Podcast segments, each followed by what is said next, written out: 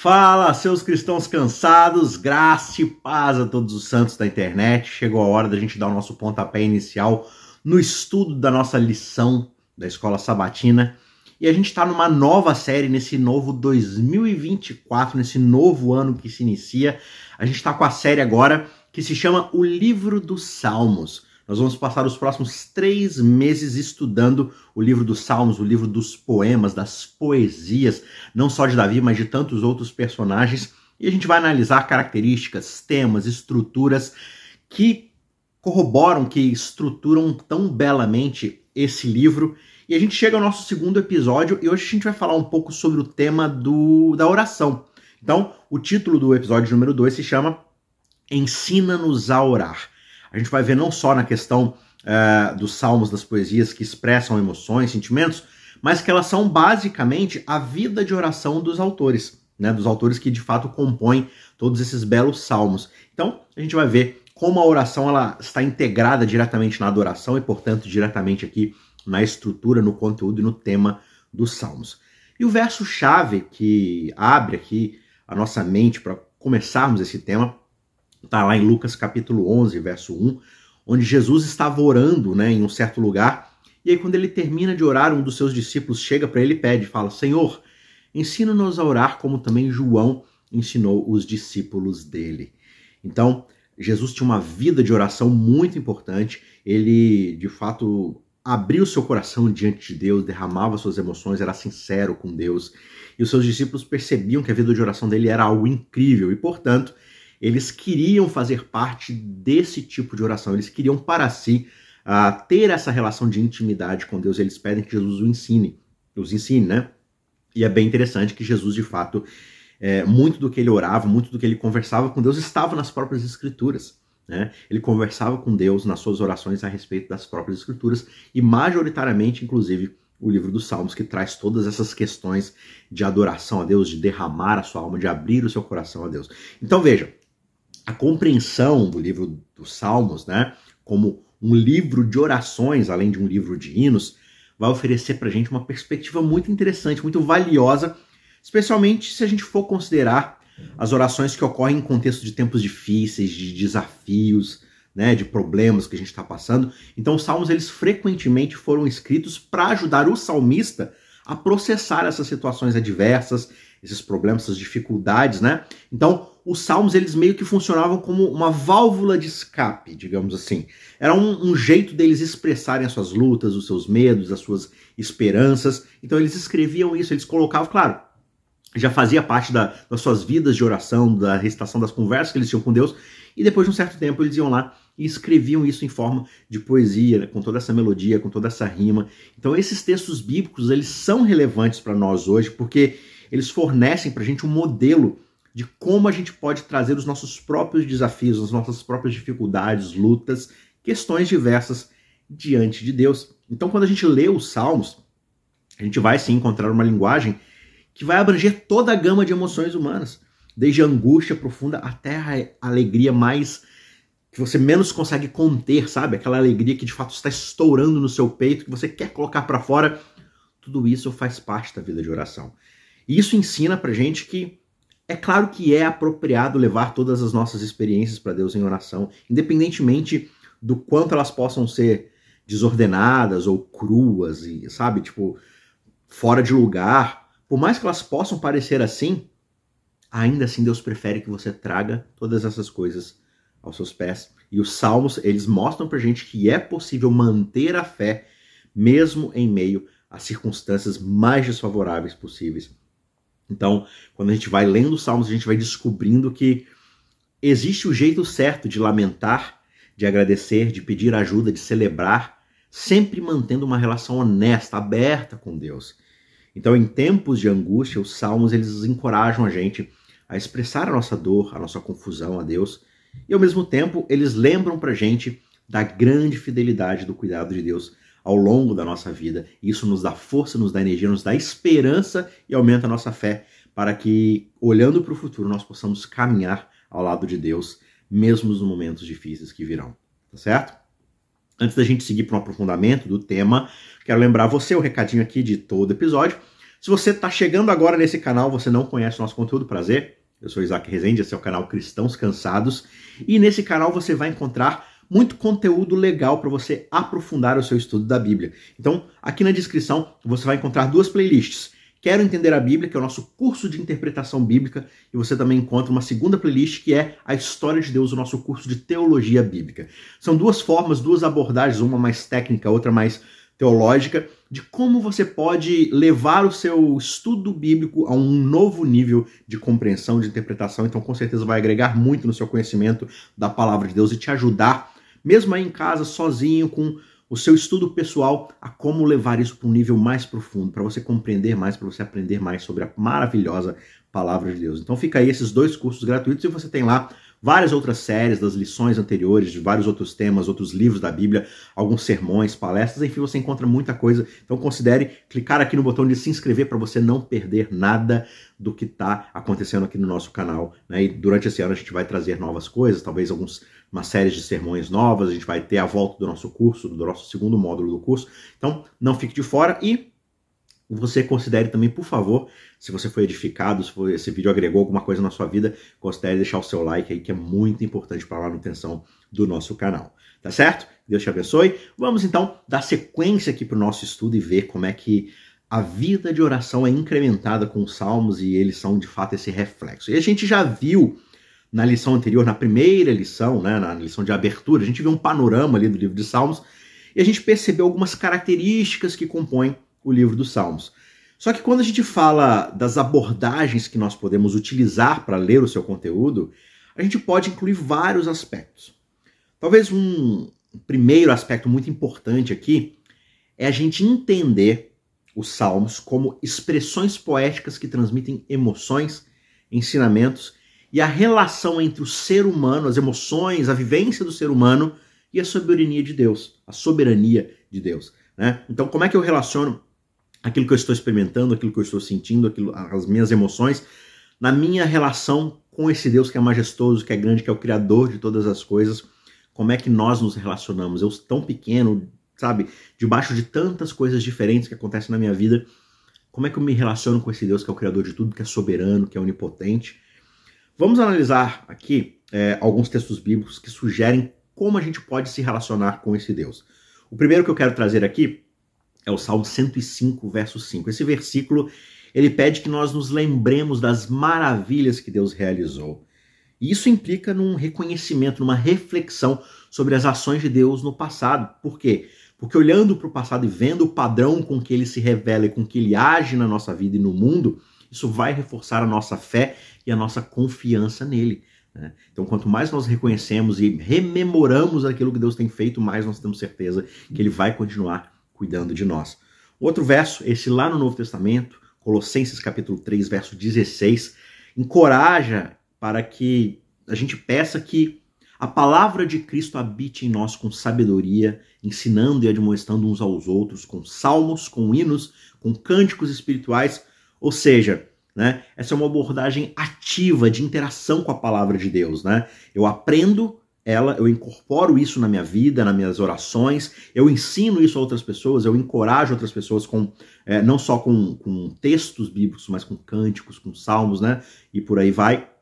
Então, assim, a gente envolve o ensino, a demonstração, a expressão de louvor, de gratidão através da música, do canto, dos poemas, isso vai sendo incorporado na nossa vida, no nosso, palavra, no nosso palavreado, né? Muitas vezes a gente tem um palavreado tão sujo, tão chulo, tão bobo, sabe? Ao invés de a nossa boca estar sempre trazendo gratidão, elevando o nosso espírito em relação a quem Deus é na nossa vida e, e que isso né, reverbere na vida de outras pessoas que andam conosco. Então, qual tipo de postura a gente tem? Né? O de gratidão e de louvor o tempo todo, somos aquelas pessoas que estão sempre reclamando da vida, tudo é difícil, tudo é ruim, tudo é. Sabe? Como se Deus de fato não tivesse cuidando de você até aqui. Então, esse verso ele ajuda a gente a lembrar aquilo que Deus tem feito, trazendo o tempo todo isso à tona, né? Nas nossas, da forma como a gente canta, como a gente interage, as nossas conversas, os nossos louvores e por aí vai. Outro texto muito interessante também, Tiago, capítulo 5, verso 13 ali é sugerido que se alguém está sofrendo, essa pessoa deve orar. E se ela está alegre, ela deve louvar. Olha que interessante. Esse versículo ele destaca a importância da oração e do louvor nas diferentes circunstâncias da nossa vida. né? enfatizando que em qualquer momento, no momento que for, seja na dificuldade, seja na alegria, nós devemos nos voltar para Deus. Esses textos eles indicam que a nossa relação com Deus, ela deve ser marcada por uma atitude de lembrança, de reflexão, né? Quando nós ensinamos, admoestamos, quando nós oramos, quando nós louvamos, tudo isso deve ser feito através dessa bagagem de memórias, de lembranças daquilo que Deus tem feito. Isso vai alimentar a nossa oração, os nossos louvores, né? E trazendo isso para o contexto dos Salmos, isso se traduz justamente em utilizar esses textos que já foram escritos, que já relatam várias experiências similares às nossas, trazer isso como fonte de inspiração, como uma espécie de guia, de parâmetro para as nossas próprias jornadas espirituais, para as próprias nossas, para as nossas próprias experiências, para nossas dificuldades, nossas alegrias, né? Nós olhamos para esses salmos, nós lemos, aprendemos esses salmos, e a gente vê que muitos desses autores já passaram por aquilo que nós estamos passando. E nós podemos olhar para essas experiências e aplicar as lições delas nas nossas vidas, né? Nas nossas emoções, nas nossos sentimentos, muitas vezes negativos, nós podemos olhar e falar assim: olha, ele está passando por a mesma coisa que eu estou sentindo. Né? Então, se ele sentindo isso buscou a Deus, porque eu também deveria fazer isso? É, é muito melhor eu buscar a Deus, seja na alegria, seja na tristeza, buscar manter sempre essa relação com Ele. Quero convidar você para ler o finalzinho de um salmo muito interessante, para a gente poder refletir em algo que muitas vezes é meio que ignorado por nós cristãos hoje. Eu quero chamar você para ler comigo o Salmo 44, e eu quero levar você até o Salmo 20, até o verso 23, né, do Salmo 44. Salmo 44 é bem interessante porque está falando de uma geração é, de filhos, né, daqueles que passaram pelo deserto e eles ouviram as histórias é, a respeito de quem Deus é e do que ele fez. E eles começam o salmo dizendo, né, nós ouvimos com os nossos próprios ouvidos, né, as maravilhas que o Senhor fez, como é que o Senhor nos libertou da escravidão, como é que o Senhor nos conduziu no deserto, nos deu água, nos deu comida, nos deu calor, nos deu proteção e tudo mais. E eles vão relembrando nos primeiros versos do salmo e aí tem uma virada aqui quando a gente vai chegando perto do verso 23, porque eles começam a dizer o seguinte: olha, e tudo isso que o Senhor fez, a gente não tem visto mais o Senhor fazer. E ele diz, né, o salmista: Desperta, porque dormes, ó Senhor, desperta. Não nos rejeite para sempre, porque o Senhor esconde o seu rosto e o Senhor se esquece da nossa miséria, da nossa opressão, porque a nossa alma está abatida até o pó e o nosso corpo está como que pegado no chão, né? Pregado ali, tipo, totalmente no chão sem conseguir levantar. E aí ele continua: Levanta-te para socorrer-nos, resgata-nos por amor da tua bondade. Olha que interessante, o Salmo 44 ele aborda questões que continuam relevantes para os crentes hoje. Esse salmo ele fala sobre justamente esse sentimento de abandono, a busca por respostas em meio a tantas dificuldades, tantos sofrimentos que nós experimentamos, mesmo quando os crentes se sentem fiéis a Deus. Eu, eu, eu acho que eu estou bem com Deus, sabe? Eu, eu olho para trás, eu tenho confiança naquilo que Deus fez, mas eu olho para o futuro, eu olho para o meu presente, dadas as minhas circunstâncias, e eu não vejo saída. E aí esse sentimento de desconexão entre a fidelidade ao Senhor, o caminhar com Ele e tantas adversidades que a gente vive, né? Muitas vezes pode ser profundamente perturbador. Como é que eu faço essa relação? Como é que eu, eu, eu aceito o contexto de que ao mesmo tempo que eu tenho sido fiel a Deus, que eu tenho andado com Ele, tantas dificuldades acontecem.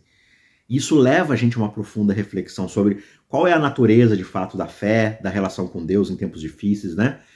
Será que o andar com Deus garante a mim uma passagem fácil, sossegada, tranquila em qualquer circunstância da minha vida? E aqui eu queria propor uma reflexão para gente. O fato de salmos como esse, né, serem raramente lidos nas igrejas, né? Presta atenção, qual foi a última vez que você ouviu um sermão sobre um salmo desses de desespero, de desesperança, né?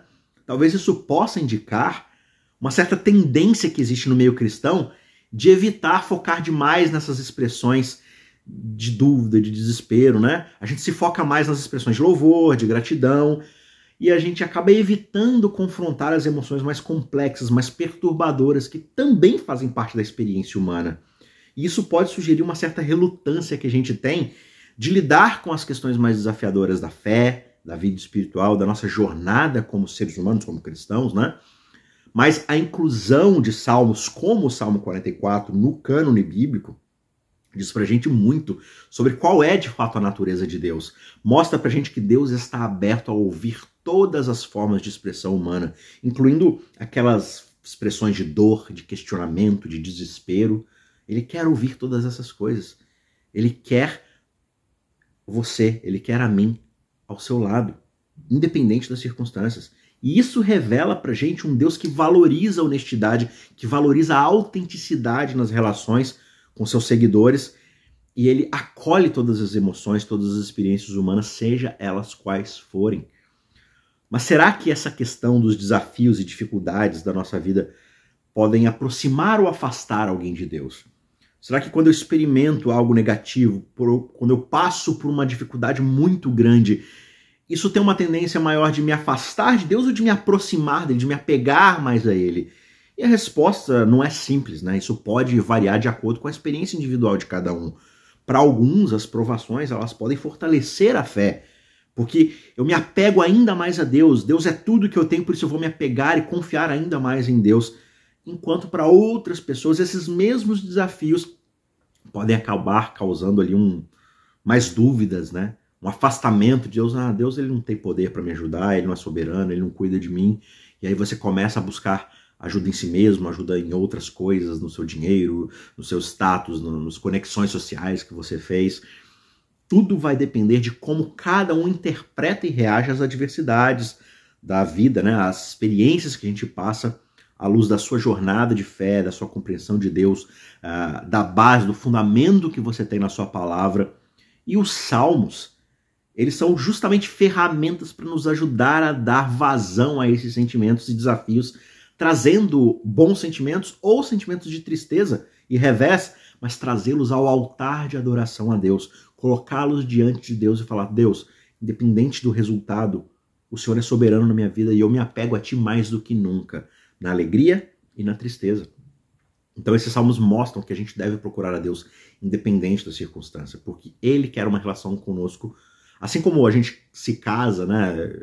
Eu já sou casado aí há pouco mais de 12 anos e a gente faz um voto quando a gente se casa, na alegria e na tristeza, na doença e na saúde, na riqueza e na pobreza. Se a gente faz esse voto para com o nosso cônjuge, será que Deus não fez a mesma coisa conosco? Que nós não fizemos a mesma coisa com Deus? Mas por que, que vale na alegria, mas não vale na tristeza? Vale na saúde, mas não vale na doença? Vale na riqueza, mas não vale na pobreza? Deus quer uma relação sólida e eterna conosco. Por isso, esses salmos mostram o quanto ele valoriza que as pessoas tragam até ele os seus sentimentos, as suas emoções, as suas dúvidas, as suas súplicas e por aí vai.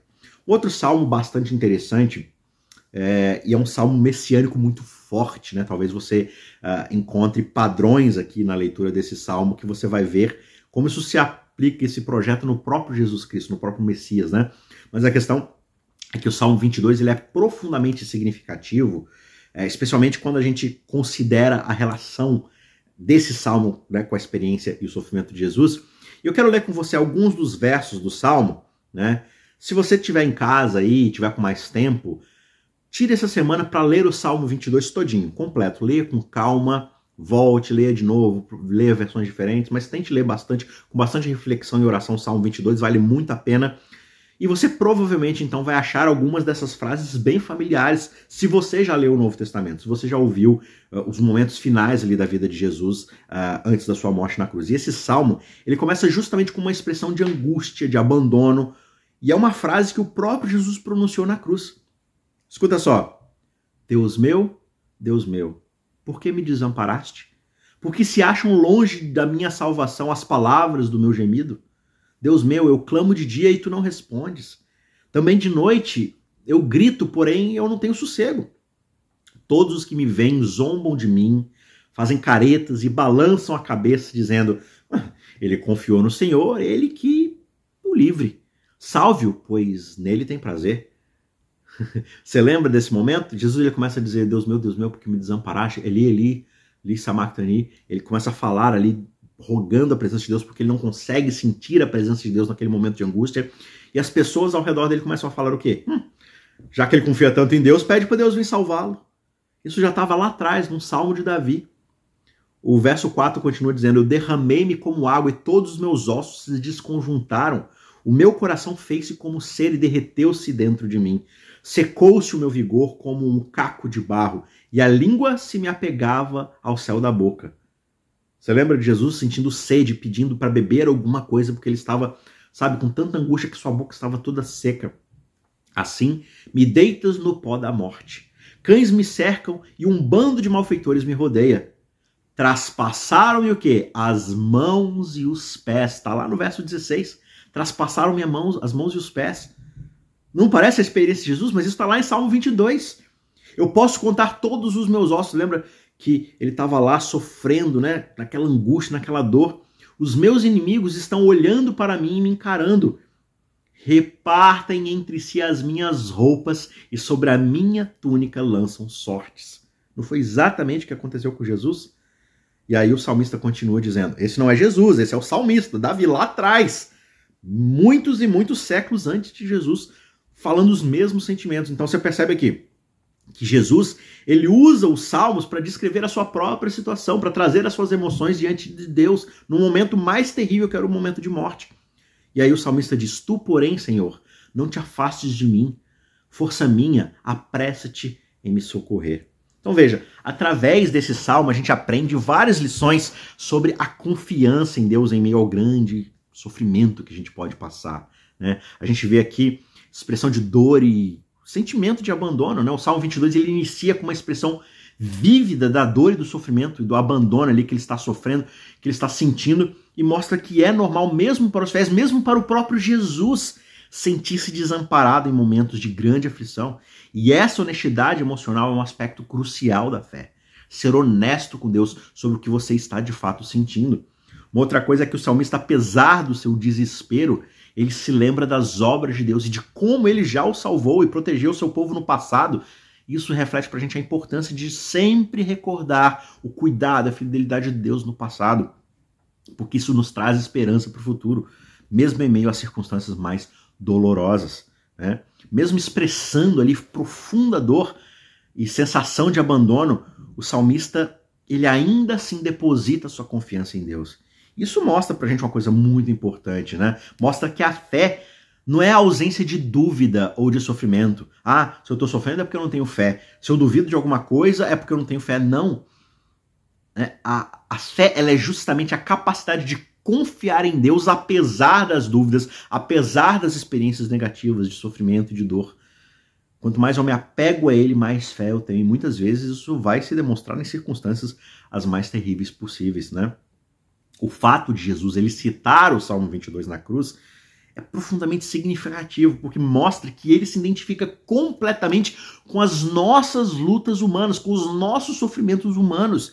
Jesus ele não está distante da experiência humana ele vivenciou a nossa experiência, ele calçou os nossos sapatos, ele andou na mesma poeira que nós e ele vivenciou isso plenamente, em toda a possibilidade do que é ser um ser humano.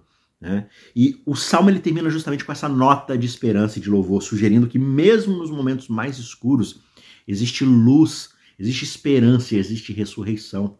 A experiência de Jesus na cruz e a sua ressurreição reforçam justamente essa mensagem de esperança. Em resumo, o Salmo 22 ele ensina que é possível manter a confiança em Deus mesmo nos momentos mais difíceis, mais dolorosos da vida. E a experiência de Jesus na cruz, ecoando esse salmo, assegura pra gente que Deus compreende profundamente o nosso sofrimento e nos oferece esperança e redenção. Outro salmo que eu quero convidar você para refletir é o Salmo 13, né? Esse é um exemplo marcante de como um indivíduo pode experimentar uma variedade de emoções em sua jornada espiritual, especialmente em momentos de angústia e de incerteza. Vamos ler junto aqui esse salmo que é bem curto, mas ele é muito profundo. Então, vamos ver aqui, verso 1. Até quando, Senhor, te esquecerás de mim? Será para sempre? Até quando esconderás de mim o teu rosto? Até quando eu estarei relutando em minha alma, com tristeza no coração a cada dia? Até quando o meu inimigo se exaltará sobre mim? Olha para mim e responde-me, Senhor, meu Deus, ilumina os meus olhos, para que eu não durma o sono da morte, para que o meu inimigo não diga: Olha, eu prevaleci contra ele, e não se alegrem os maus adversários, ou os meus adversários, se eu for abalado. Quanto a mim, eu confio na tua graça e que o meu coração se alegre na tua salvação. Por isso eu cantarei ao Senhor, porque ele me tem feito muito bem. Olha que bonito esse salmo, que não deixa de ser um salmo sobre angústias e sobre lamentos e sobre uma experiência difícil. Mas você percebe a tônica com que o salmo sempre termina? As principais emoções aqui, as mudanças de humor que o salmista está experimentando aqui durante o texto são diversas, né? Ele começa expressando ali uma sensação de abandono, questionando até quando Deus vai se esconder dele. E essa é uma expressão de profunda tristeza, de solidão espiritual. E tenho certeza que você já experimentou isso, eu já experimentei isso. Será que Deus de fato se importa comigo? Se é que Ele existe? Será que eu não estou sozinho nesse mundo? Será que eu não preciso me virar? Quem já não sentiu em algum momento da sua vida uma profunda sensação de solidão, de abandono? Né? Há também uma clara sensação que o salmista experimenta de desespero, de angústia. Isso fica muito evidente quando ele repete várias vezes: até quando, até quando, até quando? Né? Isso reflete essa intensidade do sofrimento, da urgência por um alívio. Senhor, quando é que o Senhor vai aparecer para cuidar de mim? Eu não aguento mais. E aí o salmista ele clama por atenção, por ajuda divina. Ele pede a Deus que responda e que ilumine os seus olhos, indicando-lhe um desejo de compreensão, de clareza em meio à sua situação difícil. E surpreendentemente, o salmo termina com uma nota de confiança, de louvor porque apesar das circunstâncias, né, apesar do contexto de vida ali mais desafiador possível, o salmista ele escolhe confiar na misericórdia de Deus e se alegrar na salvação que só Deus pode conceder. Então é muito bonito, é muito interessante, é muito complexo essa mudança na perspectiva geral do salmista, né? E lembra pra gente a nossa própria vida de oração, de louvor, muitas vezes, e é por isso que é importante a gente trazer até Deus uh, as nossas dificuldades, as nossas lutas e os nossos sentimentos negativos. Porque muitas vezes a gente começa reclamando, a gente começa se lamuriando, a gente começa ali com nossa desesperança, mas no decorrer da oração a gente vai se apegando mais a Deus, a gente vai sendo confortado pelo Espírito Santo e a gente termina muitas vezes com uma sensação de paz, de confiança em Deus. Né? Então, você percebe aqui que o salmista passa do desespero e da sensação de abandono para confiança, para o louvor e essa mudança parece ser impulsionada justamente por uma decisão consciente que ele tem de confiar na bondade, na fidelidade de Deus, apesar de ele não conseguir ver nenhuma mudança imediata ali na, na sua circunstância inicial, na sua circunstância imediata. Ellen White tem uma frase, tem um aconselhamento muito bonito que é muito relevante nesse contexto. Ela diz o seguinte: quando as tentações vierem até você, quando as dificuldades, as perplexidades, as perplexidades, as trevas parecerem cercar a sua alma, olhe para o lugar onde você pela última vez viu a luz. Interessante, né? Ela está sugerindo aqui que nos momentos de maior escuridão, de maior confusão, a gente deve se lembrar justamente dos momentos em que nós mais sentimos a presença e a orientação de Deus. Porque esse lembrete pode ser um farol de esperança, uma fonte de força que vai reorientar-nos, vai realimentar para termos aquela pitada de fé e confiança em Deus que nós precisamos, mesmo quando as respostas e soluções não são imediatamente evidentes, talvez levem tempo, e talvez como salmista a gente sinta, cadê o Senhor? Porque o Senhor não responde? Mas como você já experimentou a resposta antes, você tem confiança de que uma hora isso vai acontecer e você precisa confiar em Deus plenamente. E esse conselho é uma poderosa lembrança de que, mesmo nos momentos mais sombrios, nós não estamos sozinhos. A luz de Deus ainda brilha e ela é capaz de oferecer direção, conforto, segurança e paz. Outro salmo que eu quero rapidamente ver com você aqui é o Salmo 60. Esse é um outro salmo de lamentação e ele expressa angústia, busca pela ajuda de Deus em tempos de adversidade, de desafio. E esse salmo ele pode ser uma oração muito adequada em várias ocasiões e a gente vai discutir isso depois de ler juntos aqui os cinco primeiros versos. Então, Salmo 60, versos 1 a 5. Ó Deus, tu nos rejeitaste e nos dispersastes. Tem estado indignado, mas agora o Senhor nos restabeleceu. Abalaste a terra e a feriste. Repara-lhe as brechas, pois ela ameaça ruir. Fizeste o teu povo experimentar os reveses e nos deixa beber um vinho que nos deixa atordoados. Deixa um estandarte àqueles que te temem, para fugirem de diante do arco. Para que os teus amados sejam livres, salva-nos com a tua mão direita e responde-nos. O salmo aqui é muito apropriado quando a gente se sente derrotado, frustrado seja em algum empreendimento pessoal, profissional, espiritual, na nossa jornada profissional ou de fé. Esse salmo permite que a gente possa expressar a sensação de abandono e de necessidade de restauração quando as coisas parecem que vão de mal a pior. pode ser usado aqui como uma oração em tempos de crise nacional ou comunitária. Né? A gente passou uh, por uma crise tão grande de saúde sanitária há alguns anos atrás, que parece que foi ontem, né? Que virou o mundo de cabeça para baixo. E justamente confiar em Deus nesse momento fez a diferença para muita gente. Talvez na sua própria comunidade esteja acontecendo alguma coisa, né? algum sentimento coletivo de desespero, necessidade de intervenção uh, divina. Esse é o momento de clamar. Né? Esse salmo é muito adequado quando a gente enfrenta confusão, incerteza, para que a gente possa pedir a Deus clareza, direção na nossa vida. Senhor, para onde eu devo ir, onde eu devo olhar? Eu preciso da tua direção na nossa vida. Né? Ele pode também ser uma grande oração por reconciliação, por cura, né? Seja em relacionamentos pessoais, talvez você se desgastou com alguma pessoa e a brecha nesse relacionamento não consegue ser curada, tá aí uma oração para ser feita, né? Seja a nível individual, mas talvez na sua comunidade, na sua igreja, você esteja deslocado, você não esteja se entendendo com a congregação, ou no seu bairro, no seu trabalho, não importa. Mesmo em épocas de alegria, de celebração, os salmos de lamento, eles têm um papel significativo, né?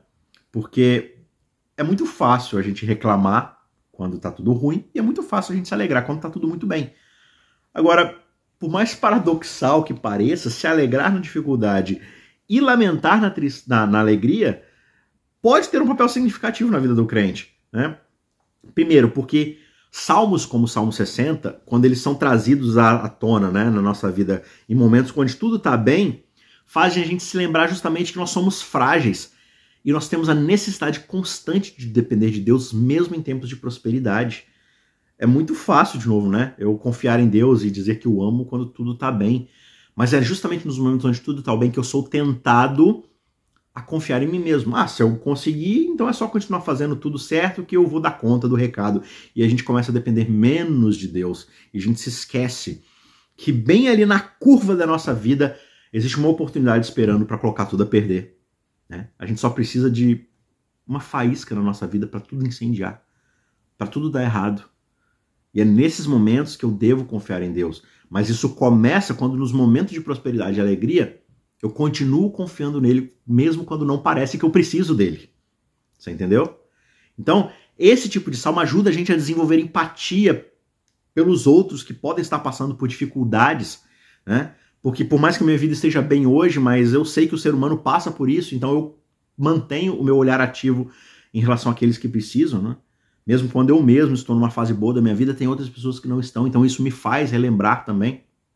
Uma outra razão aqui é que os salmos de lamento, eles preparam a gente para os momentos inevitáveis de luta na nossa vida, fornecendo palavras, expressões para quando nós enfrentarmos os nossos próprios desafios. E esse tipo de salmo reforça a nossa fé e a nossa confiança em Deus, porque lembra para a gente que Deus é fiel e é Ele quem atende ao clamor dos aflitos. Assim, mesmo em momentos de alegria, esses salmos de lamentação, como o Salmo 60, eles têm um valor inestimável, porque eles nos ajudam a manter uma perspectiva equilibrada, balanceada sobre a vida, né? fortalecendo a nossa relação com Deus, porque eu me fortaleço agora quando tudo está bem para que eu tenha energia, fé esperança suficiente quando as coisas forem mal, né? porque a nossa vida é uma montanha russa. Às vezes as coisas estão bem, às vezes as coisas estão mal. Eu devo estar apegado a Deus, independente de qual é essa circunstância. Então veja, a gente viu aqui alguns exemplos de salmos muito interessantes.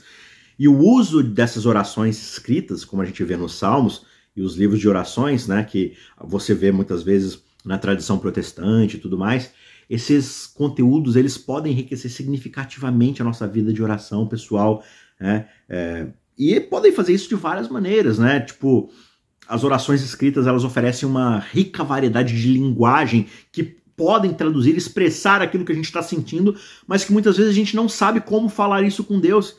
E isso é especialmente útil nesses momentos de dificuldade, quando a gente não consegue achar as palavras certas, a gente vê essa bagagem, essa experiência. Ah, eu estou passando justamente por isso. Que bom que ele está conseguindo expressar isso para que eu possa expressar isso para Deus. E é claro que não é Deus que precisa é, que você expresse da melhor maneira possível, mas é para que você consiga desabafar e tirar isso do seu peito e colocar nas mãos de Deus, né? Para que ele possa te ajudar e dar a paz que o seu Santo Espírito é capaz de dar.